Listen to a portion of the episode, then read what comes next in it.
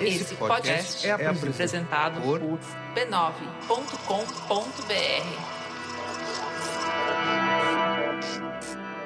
Oi, tudo bem? O que que vocês andam lendo por aí? Hoje eu quero te dar mais uma dica de leitura, daquelas que não dá para largar. Se você também me acompanha no arroba Põe na Estante lá no Instagram, você sabe que eu leio coisas muito variadas e eu adoro thrillers. Eu vivo em busca de bons livros de suspense. Pois é um desses que eu vou te recomendar hoje. A HarperCollins, editora que patrocina esse episódio, está lançando no Brasil o novo livro da Karen Slaughter, escritora americana que é best-seller do New York Times, publicada em nada menos que 120 países.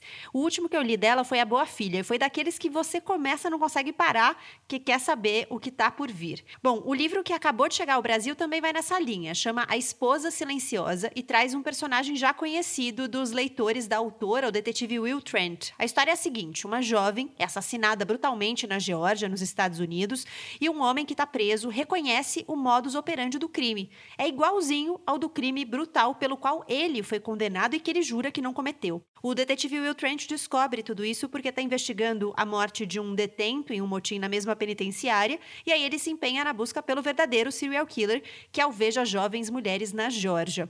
Mergulha na leitura e depois me conta o que você achou. Até o fim do mês, dia 31 de agosto, você encontra A Esposa Silenciosa em venda exclusiva no Submarino. E eu tenho também uma dica para você ouvir. O podcast Finitude, parceiro aqui do Painestante lá na Rádio Guarda-Chuva, voltou das férias e a quarta temporada já está no ar. No episódio que chegou aos tocadores nessa semana, tem uma conversa sobre a diferença entre religião e espiritualidade, sobre fanatismo religioso. Na conversa com o convidado da vez, a jornalista Juliana Dantas abordou também o valor da vida, a banalização da morte. O Finitude está nos principais tocadores e depois de terminar aqui, vai lá dar o play, que as conversas são sempre relevantes e sensíveis. Bora pro sexto episódio? Este podcast é uma produção da Rádio Guarda-Chuva. Jornalismo para quem gosta de ouvir.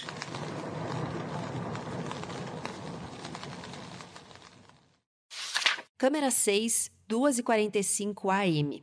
Mulher de cabelo raspado vai até a lona de lixo e puxa apressadamente duas crianças sonolentas. O chinelo de uma cai dos pés e fica lá do lado da sarjeta. No fim da rua, um carro de luxo. A porta traseira se abre para as crianças entrarem. Da janela do motorista, uma mão entrega algo para a mulher de cabelo raspado. Da porta aberta, uma criança ameaça correr. Um braço masculino tenta puxar ela para dentro. Pause. Volta. Play. Pause. Um braço masculino tenta puxar ela para dentro e expõe por alguns segundos o rosto, famoso, deprimente, de um ator, farsante. Print. Ejetar dispositivo. Durval desce até a entrada do escritório e o chinelo ainda está lá, azul bebê.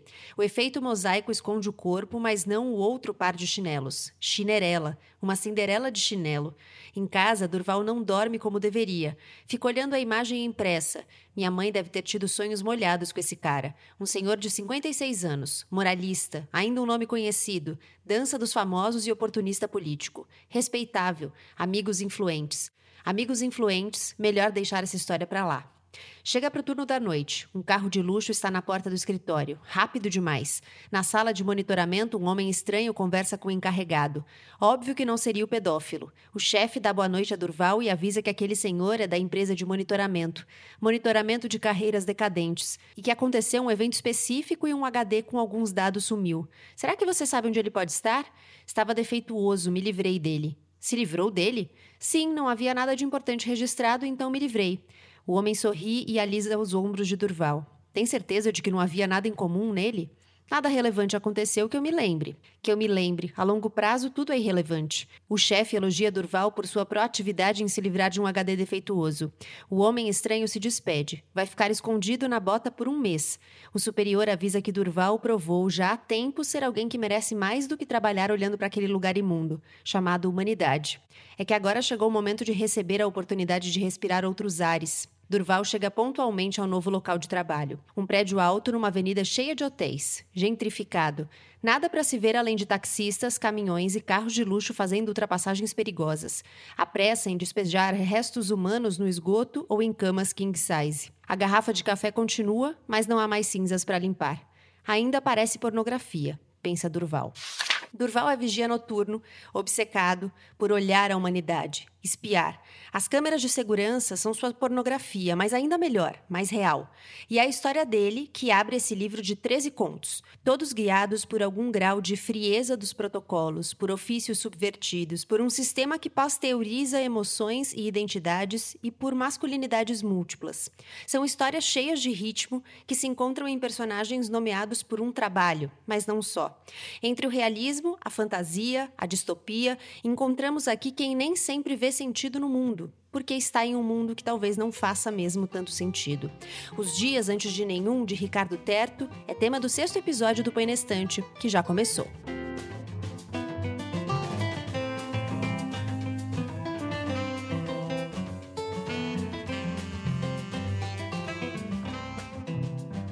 Bem-vinda, bem-vindo a mais uma temporada do Põe Estante, a mais um episódio do Põe Estante. Já estamos na terceira temporada desse Clube do Livro em formato de podcast. Aqui, cada episódio trata de uma obra, sempre numa conversa a três, dois convidados trocando comigo impressões, ideias, questões sobre aquele livro. Nessa temporada, estamos lendo Brasileiros e Brasileiras Contemporâneos. O tema é Leia o Brasil de hoje, pensando as nossas questões de agora. E para essa conversa sobre Os Dias Antes de Nenhum, do Ricardo Terto sentam nessa mesa virtual e para adaptada aqui para os tempos pandêmicos comigo, a Carla Bigato e o Olga Mendonça. Um prazer ter vocês aqui. Queria muito agradecer a participação de vocês e pedir para que vocês se apresentassem. Carla Bigato, quem é você? Ai, o prazer é todo meu, Gabi. Quando você chamou e deu essa ideia, né, de participar do Põe na Estante, eu fiquei super orgulhosa e sentindo até responsabilidade, porque é um podcast de muito conteúdo, de muita qualidade e muito elegante, Gabriela Maier. Talvez muito obrigada. Mais elegante da América do Sul, eu diria. Bom, como me definir? Assim como o autor, o Ricardo Teto, eu também cresci na periferia de São Paulo. Eu consegui terminar os meus estudos por causa do esporte, eu fui atleta na infância e esse esporte acabou se tornando um trabalho para mim. Hoje eu luto com essa tendência de me definir pelo trabalho porque eu sou jornalista, eu basicamente vivo para o meu trabalho, eu trabalho na Rádio Band News FM, eu gosto muito do que eu faço, mas isso acaba engolindo a gente. Então eu me identifiquei um pouco com alguns dos personagens de, desse livro, porque eles, ele fala muito de trabalho, né?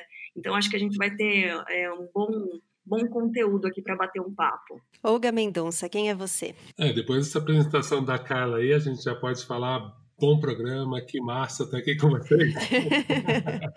Ela já tocou em vários pontos que eu identifico e vários pontos que a gente vai discutir. Eu falo que eu sou um paulistano, de 41 anos, nascido e criado ali na região de Ipiranga, na Vila das Mercês. Também tive essa infância periférica, de colégio público. Meu caminho foi um pouco diferente, foi pela arte, eu fiz colégio técnico, então desde 16 anos trabalhando com ilustração. Depois acabei indo para o jornalismo, pro jornalismo, de certa forma, mas para o design editorial, trabalhei na Editora Abril, é, na Editora Globo. E hoje em dia eu faço design, sou, sou freelancer, né? Mas faço design, vídeo e gravo muitos podcasts também. O pessoal me conhece aí das participações é, no Mamilos, do, eu sou do elenco fixo e rotatório do Braincast. E recentemente eu estou apresentando, sou host de um podcast, eu e a Helmader, que chama O que está acontecendo, que é um podcast do Submarino, que a gente discute cultura pop, então a gente fala de literatura também. Mas quando você olhar ali os convidados, você vai perceber que é um pouquinho diferente do que geralmente aquela panelinha, aquele mesmo perfil que discute cultura pop. Geralmente as, as mesas de cultura pop são muito brancas, elas têm só um extrato social, e aí quando vocês ouvirem lá o que está acontecendo, vocês vão perceber que não, a gente tenta ser um pouquinho mais plural e qualitário. Bom, muito bem. Duas apresentações de peso e que já dão o tom aqui da nossa conversa e dos textos que o Ricardo Terto reuniu nesse livro, né? Nesse livro de contos, que foi um livro que ele conta que escreveu aos poucos, né? No final da obra ele descreve ali que ele escreveu essas histórias entre 2016 e 2019. Então, bem recente mesmo.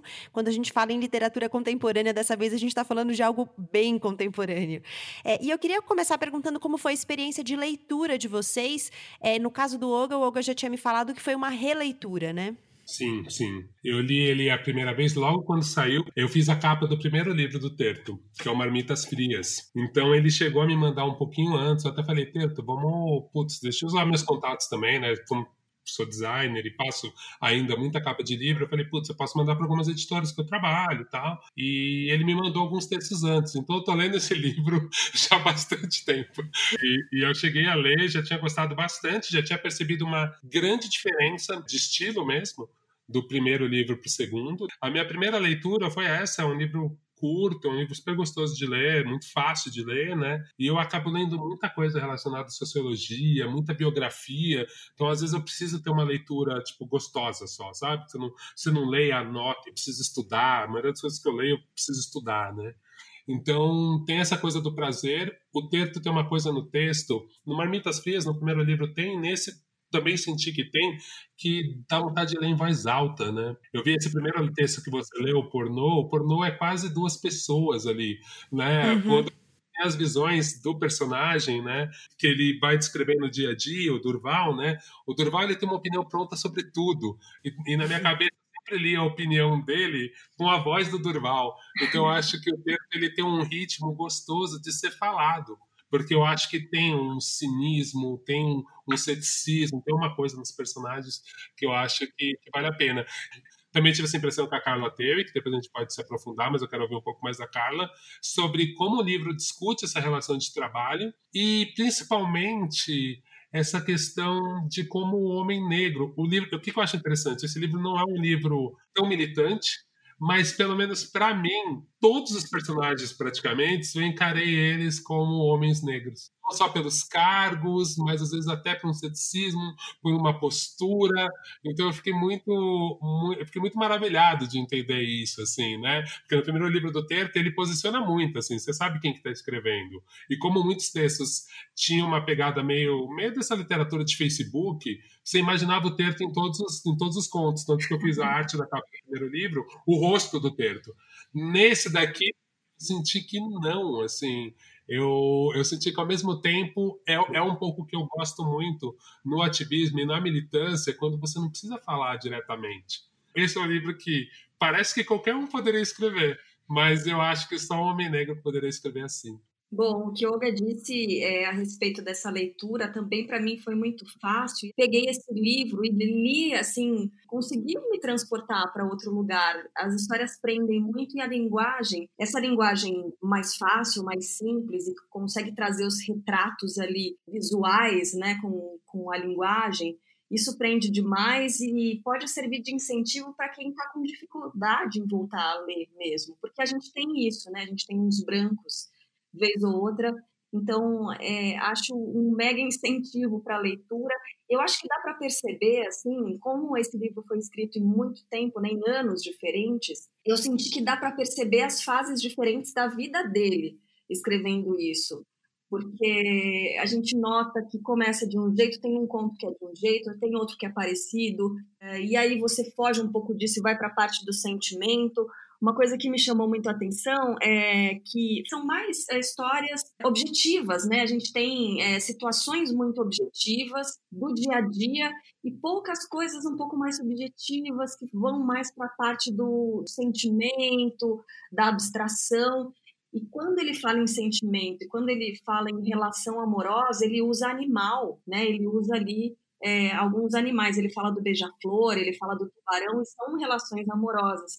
Eu achei interessante isso, é, de talvez uma fuga dessa dureza do dia a dia que a gente tem, e como o Olga trouxe também, é essa coisa da, da construção do homem, né? É, é um livro extremamente masculino, e aí você está falando do, do homem negro, e realmente pelas situações ali dá muito a entender que, que são rapazes negros mesmo. Aí eu tenho uma percepção feminina, viu, Olga e Gabi? Queria ouvir de vocês também, que eu percebi que as mulheres, as personagens que aparecem nesse livro, normalmente elas têm a função de controle. É a mulher ali que tem é, vigia o dia a dia do, do marido, no caso do. O Biratã?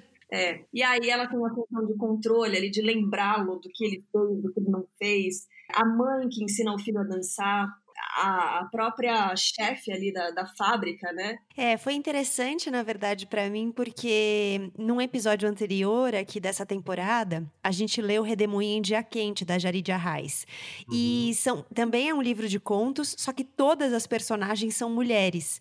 Então foi muito engraçado ler logo na sequência, porque eu saí de um livro de contos em que só falava de personagens mulheres para um livro de contos em que todos os personagens são homens. Então foi muito interessante ver essa perspectiva, ainda que eles não conversem muito, né? Os, os dois livros não conversem muito no, no fio condutor das histórias, uhum. mas trazer essa perspectiva do olhar do gênero na, na questão, é, eu achei interessante, assim.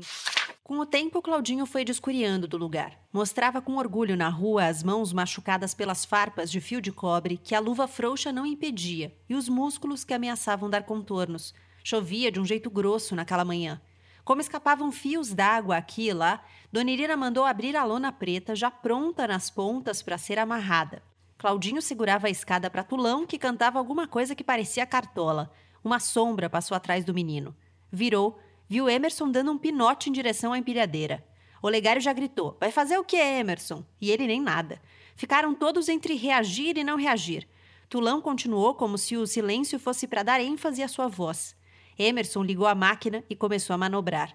Contornou o alumínio e acelerou em direção à sala de Dona Irina.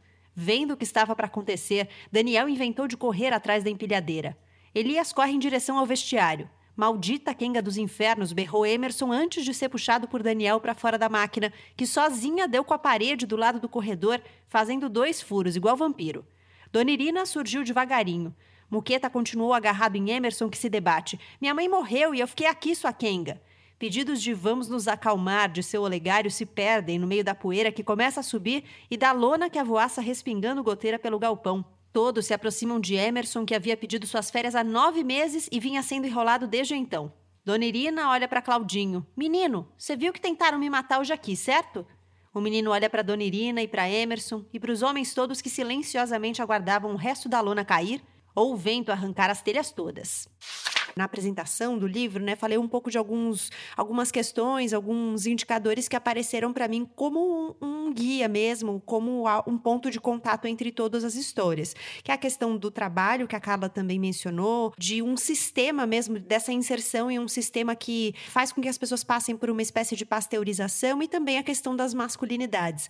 Vocês encontraram outras colas nessas histórias, né, outros fios condutores para o livro? Eu achei interessante também porque eu tive muito essa visão sobre a questão da masculinidade, mas minha questão da mulher eu entendi não só como controle, mas entendi como cuidado mesmo.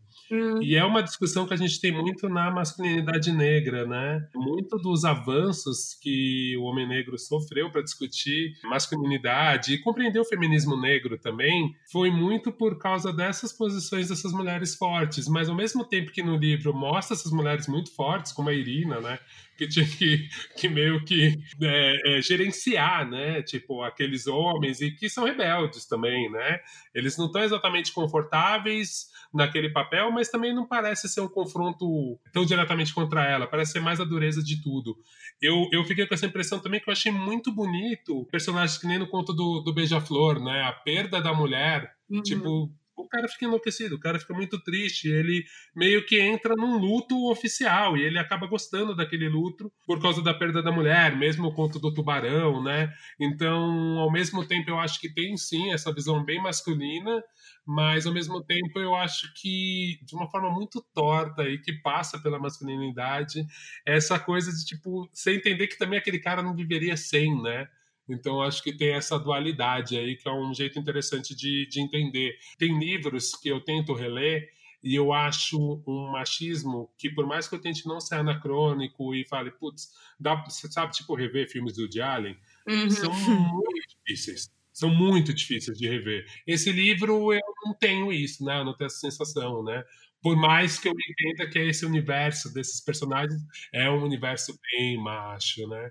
Outras colas que você comentou, né, Gabi? Eu acho que tem essa relação do trabalho, que eu percebo que, assim, todos eles têm uma relação com o trabalho que é uma relação muito diferente do que essa relação idealizada da classe média sobre trabalho.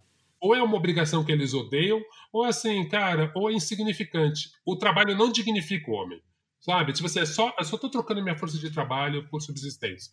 Então, assim, mesmo no, no, num dos contos que é o do, do Salva-Vidas, você percebe que no final você fala que ele vai ter uma redenção.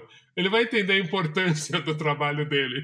Mas no final, parece que ele não entendeu, né? É. Olga, desculpa te interromper, mas assim, você trouxe uma definição do cinismo, né, na sua primeira fala. Eu achei muito interessante isso, me lembrou Bukowski, né, um cinismo, assim. Teve uma, fra uma, uma frase aqui que eu, que eu destaquei até, a seguinte sobre o salva-vidas mesmo. Eu não salvo vidas, meu ofício é prolongar a existência de pessoas estúpidas. Uhum. É exatamente isso que você está falando, H. É justamente. É, até eu estava procurando essa frase, que eu acho que ela, ela define muito, assim, né?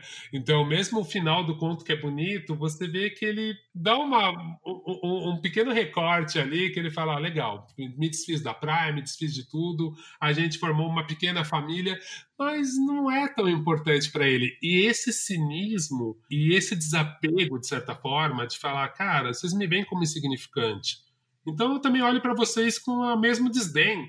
Vai até o final do livro e que de certa forma explica um pouco o título do livro, mas eu acho que a gente pode concluir isso pro final.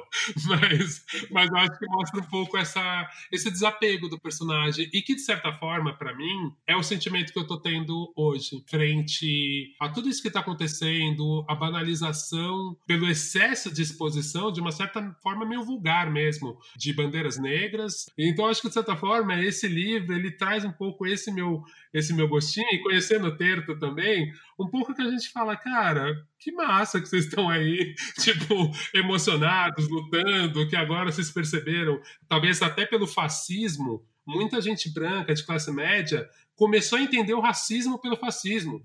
Porque o fascismo ele vai pegar todo mundo, né? Ele vai, ele vai pegar geral. E eu acho que, de certa forma, me agradou muito ver esses personagens cínicos, de certa forma, porque eles sabem o destino deles. Eles sabem uhum. o peso que tem o destino deles. Tem uma letra do Jay-Z, de uma música que chama O.J. Simpson. O Jay-Z, no último disco, no 4044, ele, ele fala assim: o O.J. Simpson, aquele jogador americano, ele tinha uma frase que ele falava: Eu não sou preto, eu sou o O.J. E aí o Jay-Z numa música ele fala, cara, tem preto rico, preto pobre, preto não sei o quê, mas no final, still nigga, você ainda é um negro. E ele fala nigga, que é uma palavra muito forte nos Estados Unidos, mas ele fala assim, cara, foda-se. No final, still nigga, você é um preto. Você pode ser quem você quiser, sabe? O Jay Simpson pode falar o que ele for, mas ele no final foi tratado como um negro pobre de qualquer jeito, né? Então, eu acho que é muito importante, eu acho muito interessante, e eu sei que deve bater em mim de uma forma muito diferente do que em outras pessoas, mas eu acho que esse cinismo, esse não lugar, eu acho que deve ser para todo mundo, mas para mim em especial, eu faço essas pontes, sabe? Que aí eu concordo contigo, Gabi, quando a gente conversou um pouquinho antes, você falou, né, o livro, realmente, a nossa leitura tem muito a ver com o momento que você está vivendo, né? E agora uhum. esse livro peso maior para mim, assim, virou quase um manifesto pessoal.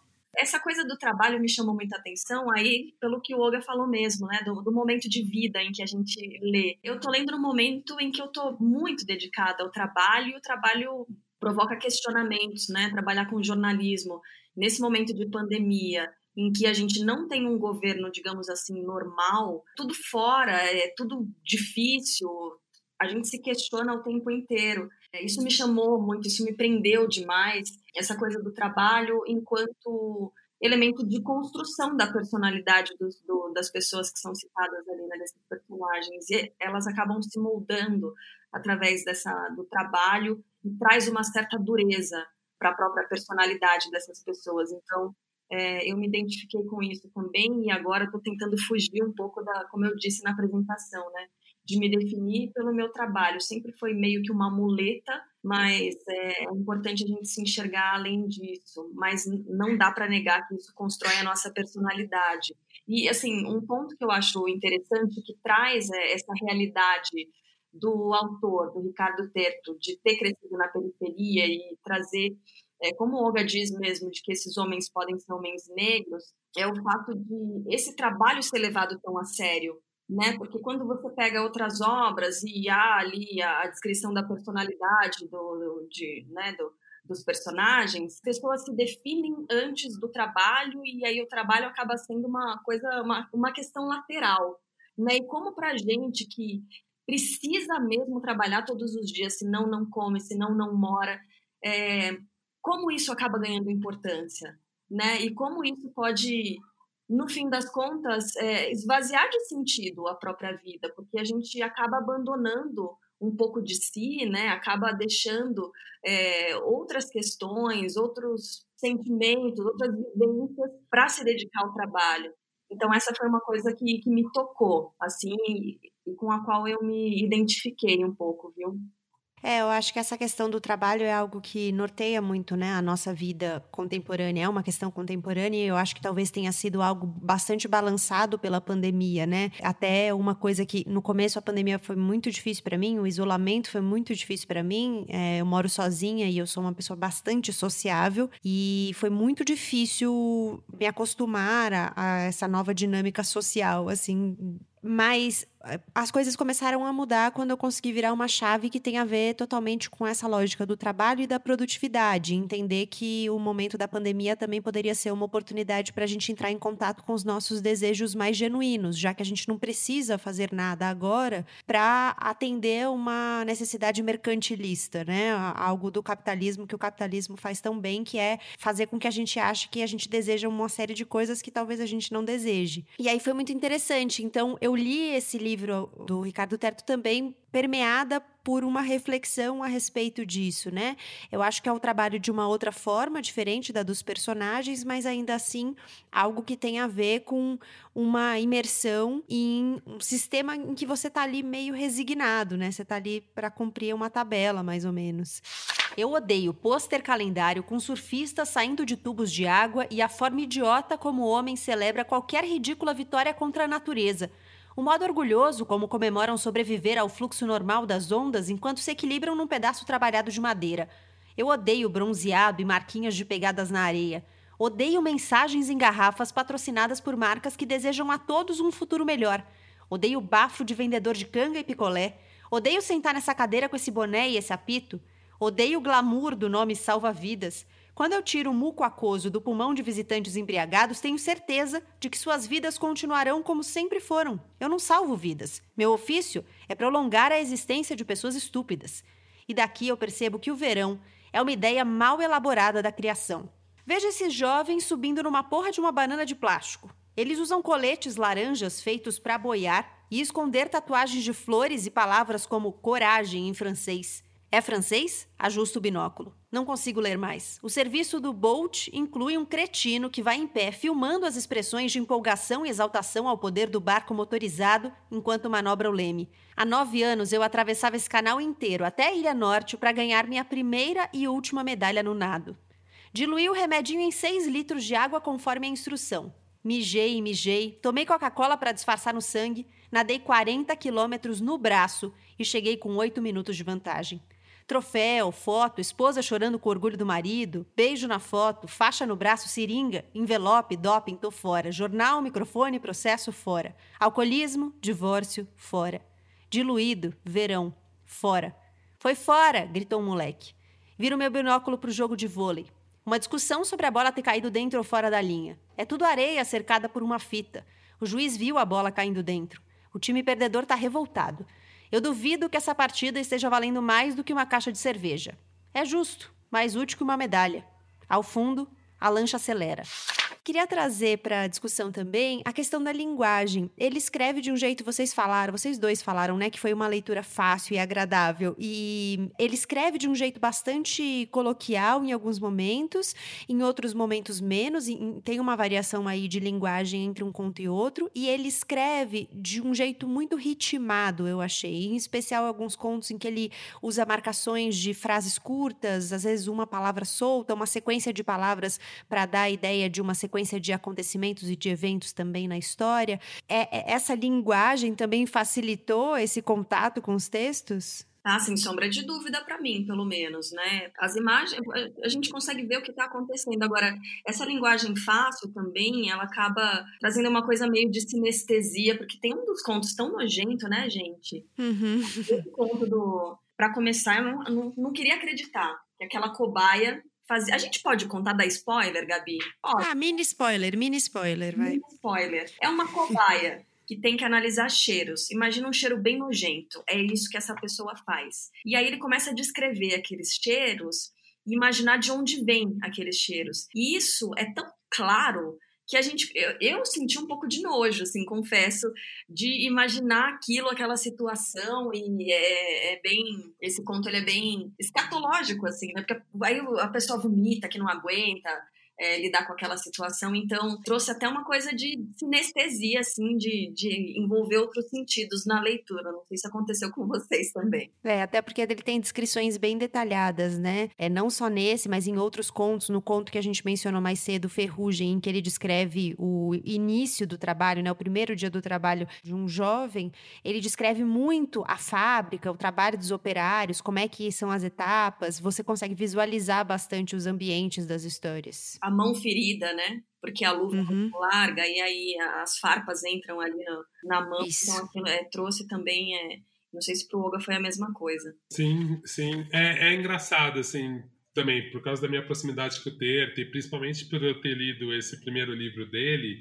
que é uma outra linguagem. Eu até acho interessante a gente pensar um pouco na linguagem, na questão de ser. A gente está falando simples, mas é super sofisticado, né? É, simples que eu digo porque ela é. Ela é te pega, né? Mas, mas realmente ela tem um refinamento grande. Ela é, ela, é, ela é direta, ao mesmo tempo ela tem frases bem poéticas, mas me parece que é um livro que tem uma edição muito boa nos próprios textos, sabe? Principalmente o último conto, um conto que ele descreve muitas coisas, ele faz até referência nos personagens, vou falar de uma forma bem genérica, tá? ele descreve o fim do mundo, você vê que o recorte dele para falar cada dia que vai ser esse fim, que é esse quase apocalipse, e o que ele pega é uma edição muito foda, é muito boa. Você entende o mundo inteiro em caos e as coisas que ele dá valor, sabe? E já começa por um profissional, começa por um joalheiro. Então, assim, uhum. é muito interessante. Por isso que eu falo, é simples na leitura, porque muita coisa é linguagem direta mesmo,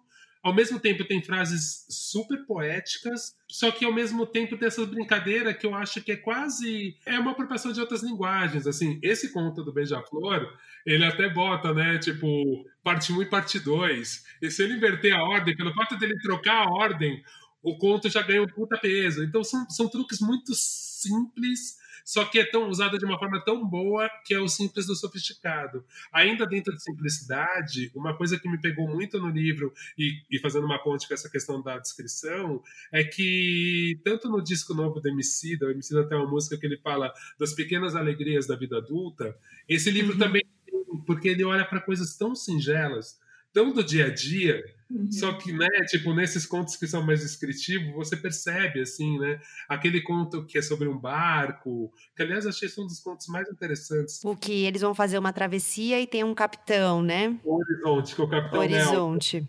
Cara, esse, esse conto em especial eu acho muito incrível. E aí, conhecendo o Terto e vivendo esse momento que a gente tá ah, em descrença política total e que a gente começa a questionar muito essa atuação do próprio progressismo, da própria esquerda, da própria democracia mesmo, de quem é a favor da democracia. Essa personagem igual a Juliana, que é essa salvadora, né, essa postura, e o povo meio aceitando o destino de merda que tem. Então, acho que isso eu achei muito bom, e o jeito que ele descreve, porque eu sei que, assim, muita gente queria, eu acho que, eu já li textos parecidos, e aí tem um pesar na mão, tem um. Ah, deixa eu emular como o pobre fala, que me incomoda muito. Uhum. O Terto ele consegue ser um narrador que, tipo, ele é muito. Ele tá acima, mas não é um acima. Não olhando de cima de um jeito que eu não me identifico com essas pessoas. É um olhando de cima volto a dizer, um pouco cínico, do ponto de assim, cara, vejo essa história todo dia. É um narrador que ele não se surpreende, mesmo. né? Tipo assim, puta, é? Mais um dia para mim. Todas as terças, o homem a quem chamaremos de Capitão Nelson pega duas garrafas de bebidas alcoólicas, um saco com revistas de putaria, uma bússola imprestável e vai até o porto, onde recebe um carimbo num papel e sobe no horizonte. Corta as unhas quando pode, algumas delas não poderá nunca mais cortar, já que viraram uma crosta preta na pele. Depois da morte do cachorro, passou a gastar menos com comida. Poderia sim pegar uma parte dos alimentos que leva no horizonte e se manter semana por semana, só que honestidade não se dispensa para rechear a barriga, é o que ele diz. O que o capitão Nelson diz nem sempre é o que ele faz. O Horizonte recebe em todas as viagens uma série de viajantes humildes que, clandestinos, se espremem entre a carga após contribuírem com uma ajudinha monetária. A ajudinha monetária também viaja e vai se tornando cada vez mais inha de bolso em bolso, do capitão Nelson para a guarda portuária, para os fiscais de carga e assim por diante.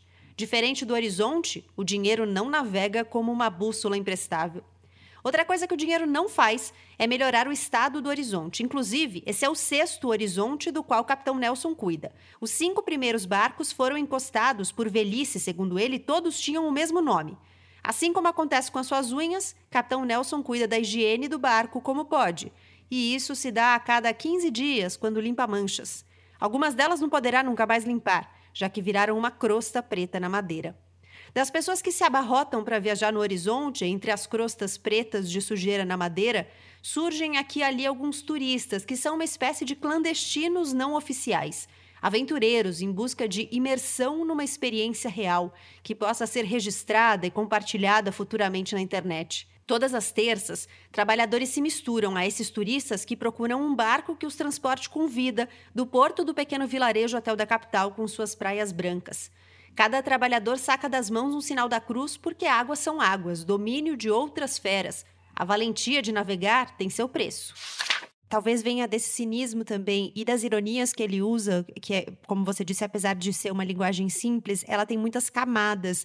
E eu acho que é isso que vai dando as camadas da história, porque tem muitos olhares que se você não estiver atento, se você não tiver o repertório para alcançar, você não vai chegar àquelas camadas da história mesmo. Aquele conto do apedrejamento, gente, é sofisticado demais. Para mim é o melhor do livro, assim, é o que eu mais gosto. Lembrou Kafka, né? É... Lembro Kafka. Chama das vantagens econômicas do apedrejamento, que ele vai descrever uma situação de apedrejamento e é uma situação que tem um estatuto a ser seguido, tem um protocolo, né, a ser alcançado ali para fazer o apedrejamento de pessoas em uma realidade em que as pessoas não são apedrejadas apenas porque cometeram crimes capitais, mas porque de alguma forma foram bateram de frente com aquele sistema que está organizado ali. E aí ele vai descrevendo isso e eu achei muito impressionante essa história mesmo, é muito muito forte esse conto, foi um dos que eu mais gostei. Que ele usa o próprio princípio, né, do, do sistema em benefício próprio, consegue. Ah, não vou contar, não vou dar mais spoiler, gente, desculpa. É, mas, mas eu acho que tem uma coisa de resistência ali, né? Que é o que nos dá algum conforto no fim das contas. É, eu, é, eu fiz várias pontes com esse conto, assim, eu notei um monte de coisa, mas assim, tem umas que são mais viajadas, eu vou me manter nas mais sóbrias. Primeiro, primeiro que é um dos poucos que, em teoria, o personagem, ele não tem uma... É, a, a profissão do personagem é uma profissão que é vista pela sociedade com mais valor. E por causa da profissão do personagem, ele consegue, entre aspas, se salvar. Esse olha, olha como o racismo é foda, né? Esse personagem foi o primeiro que eu não imaginei negro. Ah. Significa muita coisa, né? Uhum. E ele, ele, é economista, só para quem não leu o texto, é só o único spoiler que eu vou dar. E eu acho interessante também que é isso, né? Nesse, nesse conto, fala do apedrejamento como uma coisa aceita por esse Estado, e ao mesmo tempo, eu acho que ele faz um paralelo. Agora tô indo um pouco mais longe, tá? Ele faz um paralelo com os nossos super-ministros. Então a gente tem o Guedes, que ele é o super-ministro da economia. Só que assim, é tão forte a presença desse super-ministro na economia e a presença dele e as opiniões dele, que de certa forma influenciaram até na nossa saúde. É muito maluco quando você vê ali no conto que de certa forma uma decisão econômica mexeu no sistema criminal. né? Tipo, então assim, é quase como se o ministro da Economia mandasse ou, ou influenciasse diretamente no ministro da Justiça. Conta, de certa forma, ele fica muito próximo. Ele é uma utopia, ele é uma distopia, mas é uma distopia muito próxima. O senhor deve estar se perguntando como irá morrer hoje, disse o economista. Na verdade, estava calculando quantos passos poderia correr até o buraquinho da mureta perto de mim para dali tentar um salto para o terreno de trás ou algo assim. O problema é que não consigo pensar direito com toda essa pressão. Em dez minutos, aqueles doze cavalheiros designados pelo Conselho de Execuções do Ministério da Segurança irão lhe atirar oito pedras cada um, totalizando 96 pedras que irão lhe atingir, levando o senhor a óbito. Olho rapidamente para os doze cavalheiros, O capuz esconde seus rostos, mas pelas roupas que notam parecem pessoas que possuem empregos de escritório ou algo assim. Um, inclusive, deixa uma pasta no chão e começa a selecionar as pedras do montante, jogando levemente para o alto, sentindo peso, preparando-se para me acertar da forma mais precisa e profissional possível. Há alguns mais estabanados, como se ansiosos para terminar logo aquela função ordenada e então encaminharem-se para suas máquinas de expresso e planilhas. A Assembleia Popular observa quase silenciosamente, não fossem os salgadinhos mastigados vez ou outra. Quero acalmá-lo. É muito provável que o senhor não sentirá todos os 96 golpes, pois o que nossa experiência diz é que a perda de consciência acontece por volta da 15ª pedrada, quando muito. Porém, conforme o artigo 201 do Estatuto das Punições de Máximo Rigor, devemos chamar cidadãos arbitrariamente para executar sua sentença. Isso nos coloca à mercê de convocarmos gente inapta para o serviço, tais como raquíticos, até pessoas com má formação ou cegueira parcial, acredita? Pois bem, não concordo com essa parte do estatuto, mas sou apenas um economista, não um político. Minha função é somente calcular o melhor processo executório sem onerar demasiadamente o Estado. Veja bem, com 96 pedras desferidas, a chance de menos que 15 golpes lhe atingirem é menor do que 1%. Ele fala comigo como se eu não estivesse amordaçado, mas, segundo o estatuto, antes do desfecho, poderei dizer minhas últimas palavras em até 35 segundos. O método antigo de fuzilamento era mais sincero e bagunçado. Já estaria morto, mas sem essa ladainha toda no meu ouvido. Infelizmente, o conselheiro de economia Regis Hermann escreveu o já clássico das vantagens econômicas do apedrejamento e, tomado pelo frisson da obra, o governo decidiu abolir o fuzilamento e adotar o apedrejamento como método. A gente já precisa caminhar para o fim da conversa e eu quero perguntar justamente algo nessa linha. Algumas histórias são bem calcadas no, em descrições realistas, outras, esse, por exemplo, é uma distopia. Tem outros com elementos mais fantasiosos né, na história. É, é, não, do realismo fantástico mesmo, né? É, exatamente. E os contos que o, os Dias Antes de Nenhum reúne, você acha que vocês acham que constroem um mundo factível, mesmo nas histórias em que há elementos fantásticos? Vocês conseguem é, perceber muita coisa da realidade? Ah, eu percebo sim, Gabi. Percebo mesmo nessas histórias mais é, distantes, como você diz, do, mais da fantasia, como a história da pintura da casa a sensação que a gente tem de enxugar gelo sempre, né? Por mais que você se dedique e faça coisas e se empenhe em algum trabalho, no dia seguinte você olhar e tá tudo de volta como era antes, isso é, é desesperador e me identifiquei bastante assim com isso.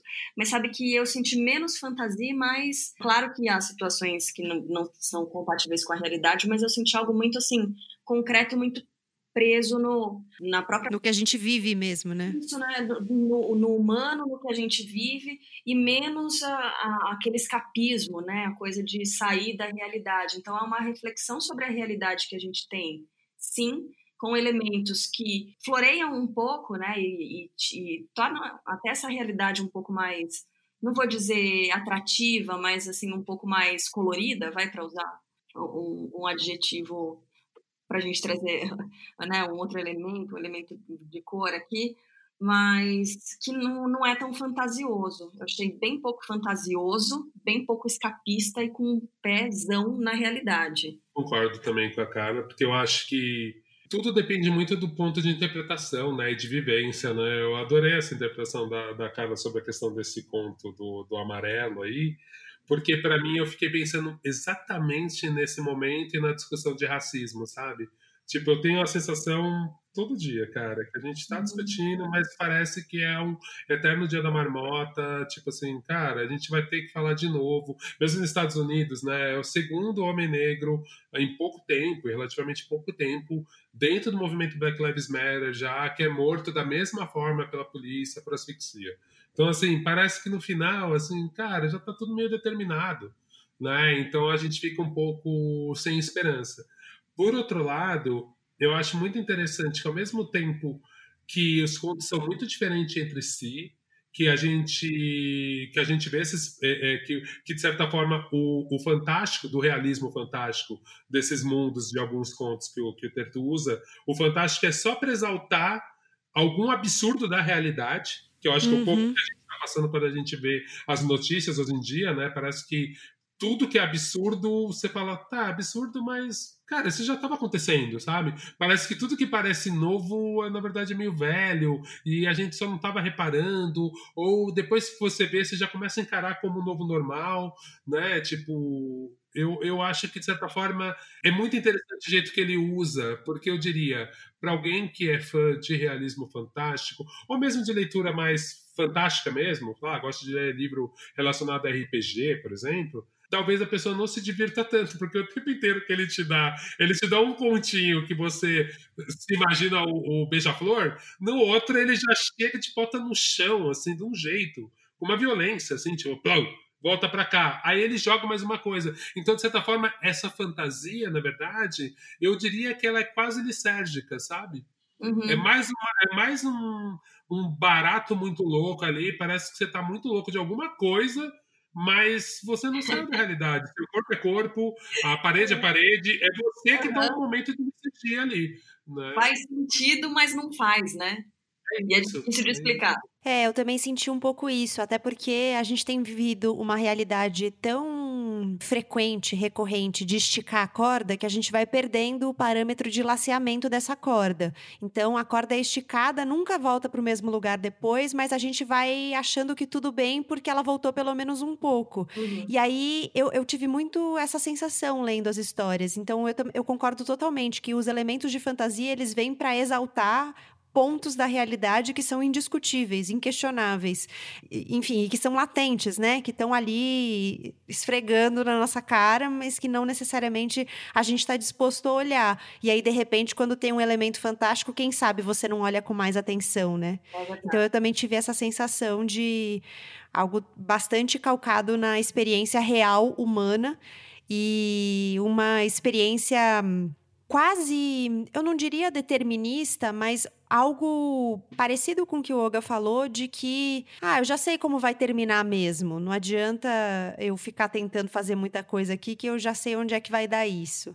Vocês dois mencionaram, né, esse conto em que tem esse moço pintando a casa, o pintor chama, né, que ele está pintando a casa e ele não consegue executar o trabalho, tem ali uma resistência para que ele consiga mudar a cor da casa que está amarela. É, é, eu, eu também tive essa sensação de ler e ficar pensando nesse enxugamento de gelo, nesse trabalho que nunca acaba e que nunca é realmente efetivo também. Essa coisa de esticar a corda, Gabi, e dessa essa situação complicada pela qual a gente está passando, tem aqui uma frase que eu sublinhei que é a seguinte: mostra como quando a gente tem assim momentos, por exemplo, esse que a gente está conversando agora é um momento ótimo que traz um certo alívio, né? A gente consegue sair dessa realidade tão pesada que a gente está tendo.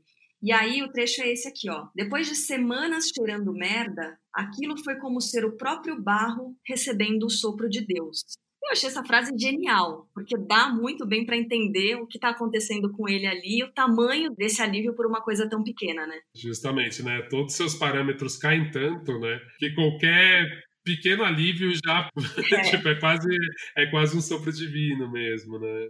Eu acho que o último conto em especial, por isso que eu acho que ele é ele é tão importante, eu acho que a edição, a ordem dos contos, é um livro que não eu eu tenho essa mania, tá, gente? Às vezes eu leio o livro de conto pulando a ordem, lendo do jeito que eu quero ler.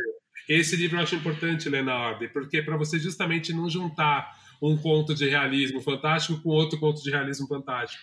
Acho que é bem importante. E o último conto, em especial, eu acho muito foda por causa disso, assim, porque tem tudo isso, todos esses tons em cada dia você começa a aceitar e depois você começa a entender que tem uma coisa meio fantástica e no final você já está entendendo que é meio fechamento desse universo que ele criou pra gente, sabe? Tipo assim, ó, ó, gente, eu mostrei todas as minhas ferramentas que eu usei aqui e agora eu tô fechando a minha caixinha de ferramentas e indo embora. Porque o povo pô, tipo, acabou, sabe? Tipo assim, não, não vai ter número dois, assim, tipo, é isso aí, ó. Era esse universo que eu queria mostrar para vocês, legal, vocês curtiram? Blum. E é, e é, sem esperança. E ao mesmo tempo eu também queria dizer isso, porque a gente está falando aqui, é engraçado que o livro é divertido, né? É, Por mais que tenha é. momento, o livro o tempo inteiro ele é muito divertido. E ao mesmo tempo que tem os momentos meio emocionantes, como aquele conto da, da mãe, né, que ensina o filho a dançar tal, é super triste, mas logo depois ele joga um conto um pouco mais para cima, para cima dentro dessa, dessa lógica cínica do livro o tempo inteiro, meio cética. Mas eu acho importante ressaltar isso para quem for pegar esse livro, que você não sai mal, você sai pensativo, né? Concordo. É isso. Inteiramente. Outro dia a casa acordou amarela. Gostaria de poder deixar tudo assim, mas recebi o ordenado. Não gostamos desse amarelo, deixe tudo verde ou até branco, menos essa cor horrível. Os donos da casa voltarão amanhã pela manhã e até lá devo cumprir minha tarefa. Apesar de serem grandes as dependências, uma pessoa sozinha consegue dar conta ao longo de um dia. O branco demonstraria uma certa preguiça da minha parte, então preferi deixar tudo verde. É preciso raspar tudo, passar duas vezes os cantos pequenos com pincel. O chão forrado com jornais. A tinta na pele é fria e não sei explicar bem como, acolhedora. É um privilégio, eu sei, encontrar acolhimento no ofício, ou mais que um privilégio, um acidente de vida. Pintar não é só o prazer da textura e do olhar, também é o cheiro. Demos à tinta fresca essa qualidade de novo. E há também o som, o som úmido da lambida na parede, o cavuco da raspagem, o chuvisco e pedrisco no jornal. A cor de uma casa será a cor de uma memória. Miséria, esse amarelaço foi pensado por quem detesta lembrar das coisas. Já bem anoitecido, terminei. Verde como se só pudesse ser verde. Dormi entre as latas e esperei secar. Pela manhã, achei que o amarelo fosse feito do sol. Desfeita a confusão está posto. A casa acordou amarela. Como explicaria aos contratantes essa desfeita, total desfeita? Procurei minhas latas de tinta e ainda estavam lá. Planejei o branco dessa vez. O verde fugiu, foi comido pela noite ou alguma coisa assim, não tenho tempo para pensar. Branco seja.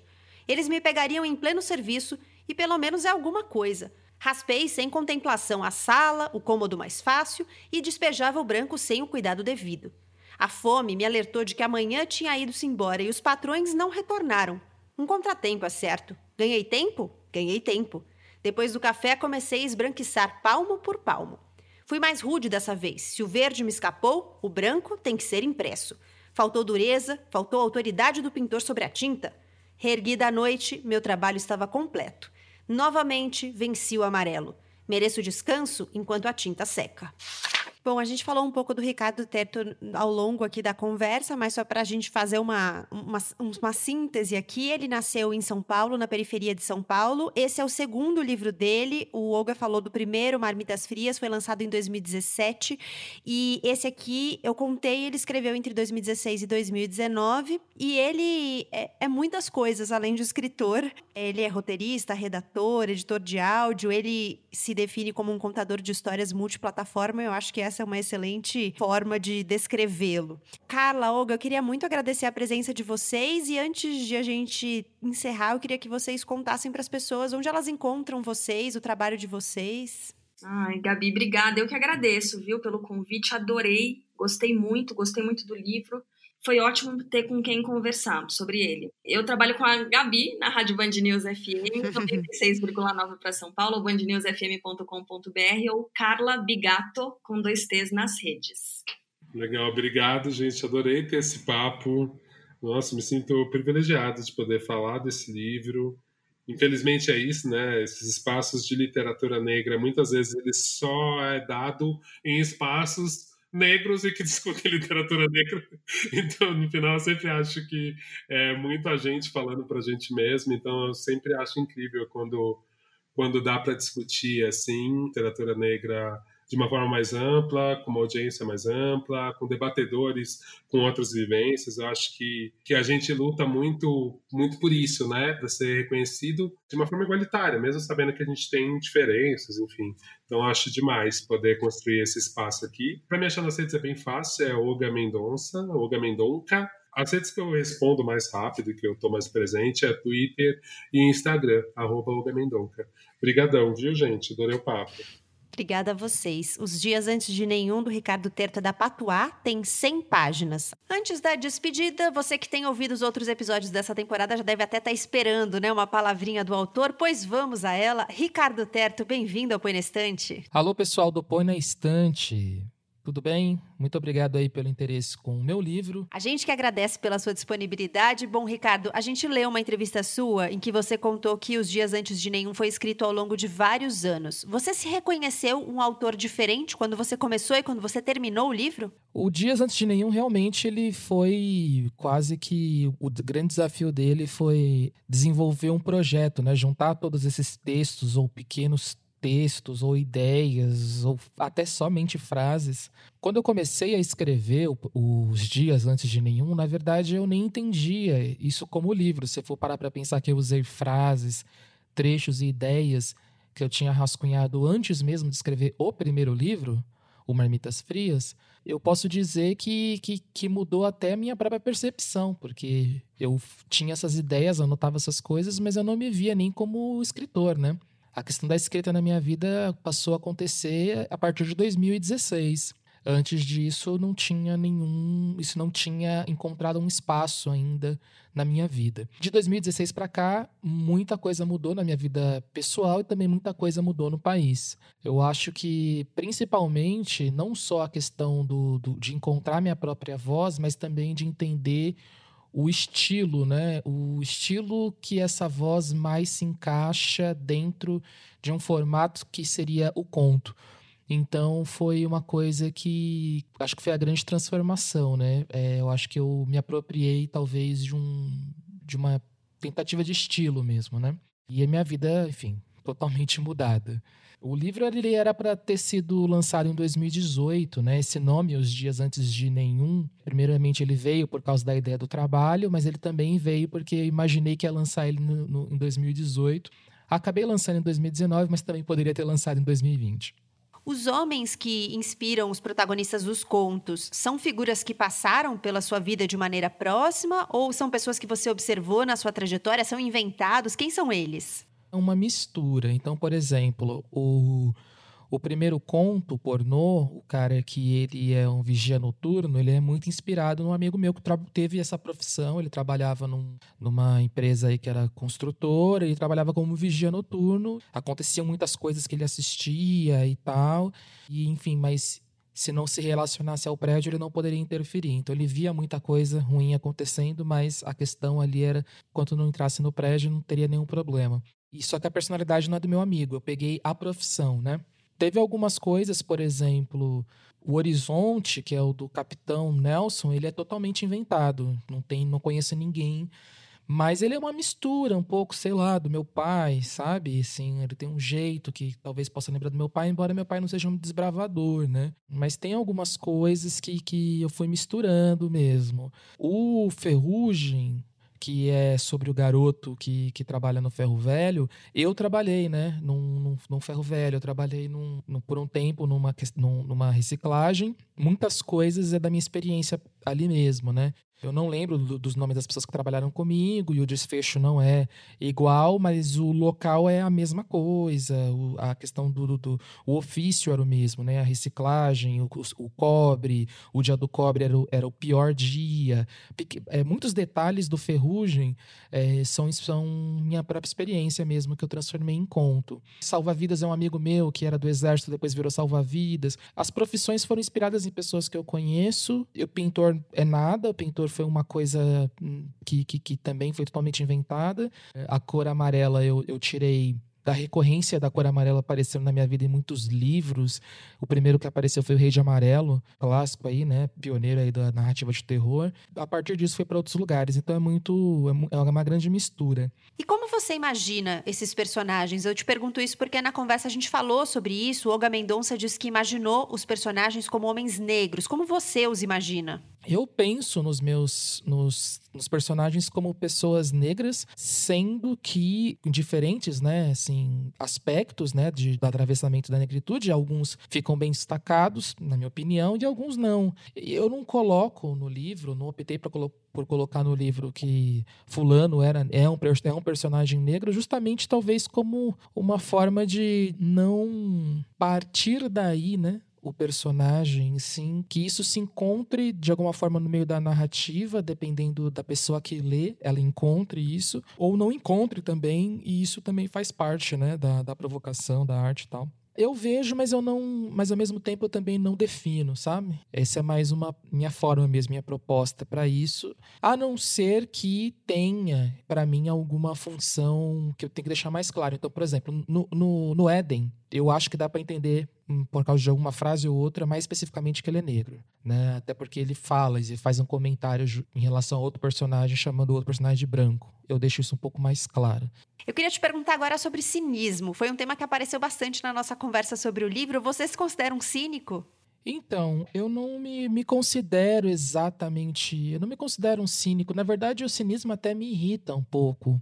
Eu vejo, por exemplo, nas redes sociais que, que as pessoas não conseguem falar de uma maneira que não seja cínica. Eu acho que eu tentei trabalhar isso, porque é uma coisa que eu acho que está no mundo, tentando trabalhar de uma maneira literária, mas há, há um pouco de. É, é um livro desesperançoso, sim, de certa forma, mas não ele não é anti esperança, ele é desesperançoso, ele é uma coisa que, que solta né, a armadura, que, que, que deixa cair as coisas no chão, que deixa de se esforçar para tentar segurar um, certo. Uma certa, talvez, utopia, um certo, uma certa sensação. E, e às vezes eu vou elevando isso até o último né? Vou tentando pressionar isso, for, forçar isso até o último encontro, até o último conto. O, o principal tema para mim, na verdade, não é o cinismo, né? São dois, é a dualidade e o absurdo, né? A dualidade é uma coisa que, que é um tema que me, me percorre desde enfim, desde que era criança, eu não sei porquê, eu sempre me interesso muito sobre essa questão de duplicidade, do duplo, das coisas terem dois sentidos e ter, enfim. E o absurdo, porque eu acho que o, que o mundo que a gente vive, a sociedade que a gente vive é absurda. E então, todos os dias antes de nenhum, ele é pautado em cima do absurdo. Pequeno, micro, mínimo, que vai caminhando até a, a questão mais fantástica, né? Então, acho que é, é mais isso. E você acha que a literatura pode ser um lugar de questionamento desses absurdos, de pôr em xeque as convenções sociais, a moral vigente? Literatura ela tem, através dessa possibilidade de, de provocar efeitos nas pessoas, de, de provocar é, reações né, no, no, no afeto mesmo delas, ela tem essa capacidade de talvez trazer para o campo do absurdo algo que já esteja é, normalizado ou normatizado, né? E eu acho que a construção disso, ela às vezes ela é, ela é lenta, às vezes a, o choque ele vem mais no silêncio do que no grito, ele vem mais no, na coisa seca do que no apelo, né? Eu tento controlar muito isso, eu não gosto muito de apelo emocional, gosto que isso seja uma coisa meio que inescapável, né? Inescapavelmente você, você cai na aquilo e não eu estou forçando você a chegar em determinado sentimento. E hoje eu acho que, que o grande questionamento social mesmo é sobre o, o que é a realidade como um todo, o que, que a gente consegue pensar sobre nós mesmos em relação as coisas que nós produzimos ou a necessidade que a gente tem de produzir as coisas, de manter este sistema ou essa ordem das coisas em, em prol do que, para quem, com que objetivo. E eu acho que, que o questionamento ao mesmo tempo é individual e coletivo, né? Então, como as coisas estão conectadas, eu acho que a gente precisa retomar a ideia de como as coisas estão intrinsecamente conectadas. Última pergunta, Ricardo. A gente quer saber sobre trabalhos futuros. No que você está trabalhando agora, tem algum livro novo no forno? Bom, eu estou escrevendo um livro para, todavia, um ensaio para a coleção deles que se chama 2020 Ensaios sobre a Pandemia. Tem vários nomes lá legais, estou lá no meio. Vou falar sobre a internet e pandemia. Eu ainda não tenho um nome para o livro, mas eu tô, tô escrevendo ele, já está bastante adiantado. Eu estou mais interessado nas perspectivas muito particulares e às vezes até controversas e às vezes até incômodas, até incoerentes, entende? Eu tô afim, sei, eu tô, tô, tô numa brisa agora de, de ir atrás de uma certa eh, sinceridade, né? Eu tô tentando ir por esse caminho no ensaio, então não ficar muito teorizando e, e tentar construir quase como uma crônica mesmo as coisas, como é, né? O primeiro. Claro que a tua opinião tá ali, mas ela tá ali através de um outro percurso. É isso, eu tô escrevendo um folhetim pro Sesc Pompeia. Já enquanto eu tô falando aqui com vocês, ele está na, na parte 4, ele é lançado toda quarta-feira no Medium, no Sesc, Sesc Pompeia. O Olga Mendonça, que participa aí da mesa, está fazendo as ilustrações. É um caminho que eu tô me divertindo porque é uma coisa mais voltada para o sci-fi, para o futurismo, e tem um final bem interessante. Então, para quem quiser ler, é interessante ver que um formato do século XIX está se comunicando com as tecnologias digitais, as plataformas de divulgação digitais, né, de publicação. E eu tenho um romance aí que eu também estou trabalhando também na mesma pegada que o Dias Antes de Nenhum. Eu venho escrevendo ele aos pouquinhos, já há alguns anos. E é engraçado como eu tenho um monte de projeto assim, né? Se juntar tudo, eu tenho um monte de coisa, mas elas vão caminhando, parece que meio que no tempo delas, né? Quanto mais eu escrevo, mais espaço a literatura tem na minha vida, né? Eu não vivo de, de livro, claro, mas é, quanto mais eu escrevo, mais isso ganha espaço na minha vida e mais rápido os projetos acontecem. Então, talvez apareça aí uma nova narrativa longa. Eu estou chamando esse projeto, por enquanto, de Demolição. vou deixar só esse nome aí para vocês. Ricardo Terto, muito obrigada pela conversa. Mais uma vez, obrigado e parabéns pelo programa de vocês, que é excelente. Um abraço. Um abraço para você também, Ricardo. E é isso. Esse sexto episódio está quase terminando. Se você já apoia financeiramente o Põe na Estante, meu obrigada a você também. Se você ainda não apoia e pode contribuir, eu te convido a dar um pulo em catarse.me barra para conhecer os planos que começam em cinco reais por mês. Com essa assinatura, você já ajuda muito o Põe na Estante a continuar no ar. Eu te convido também a espalhar o Põe na Estante por aí. Conta para um amigo, para um parente, para um colega, para quem gosta de livros, para quem não gosta também. Olha que jeito bom de começar começar a gostar, conta para todo mundo, espalha o Põe na Estante divulga nas suas redes sociais. Antes de ir embora, eu quero te contar que em setembro, além dos dois últimos episódios dessa terceira temporada, vai ter um episódio bônus. Então fica de olho nos tocadores, no feed do Põe na Estante e no arroba Põe na Estante nas redes sociais, Twitter e Instagram, que eu vou divulgar tudo por lá, claro. E não deixa de espiar também as redes da Rádio Guarda-Chuva, nossa estimada primeira rede de podcasts exclusivamente jornalísticos do Brasil, arroba guarda-chuva-pod no Twitter e no Instagram. Lá a gente também divulga as nossas oficinas, a gente troca ideias, vai lá conversar com a gente. Eu sou a Gabriela Maier, cuido da pauta, da produção, do roteiro, da edição do Painestante. O Vitor Coroa faz a mixagem de som e o Arthur Maier faz as capas. Obrigada pela sua companhia. Na segunda sexta-feira de setembro, o sétimo episódio está pintando por aí e antes disso, o episódio bônus. Um beijo, um abraço e até lá!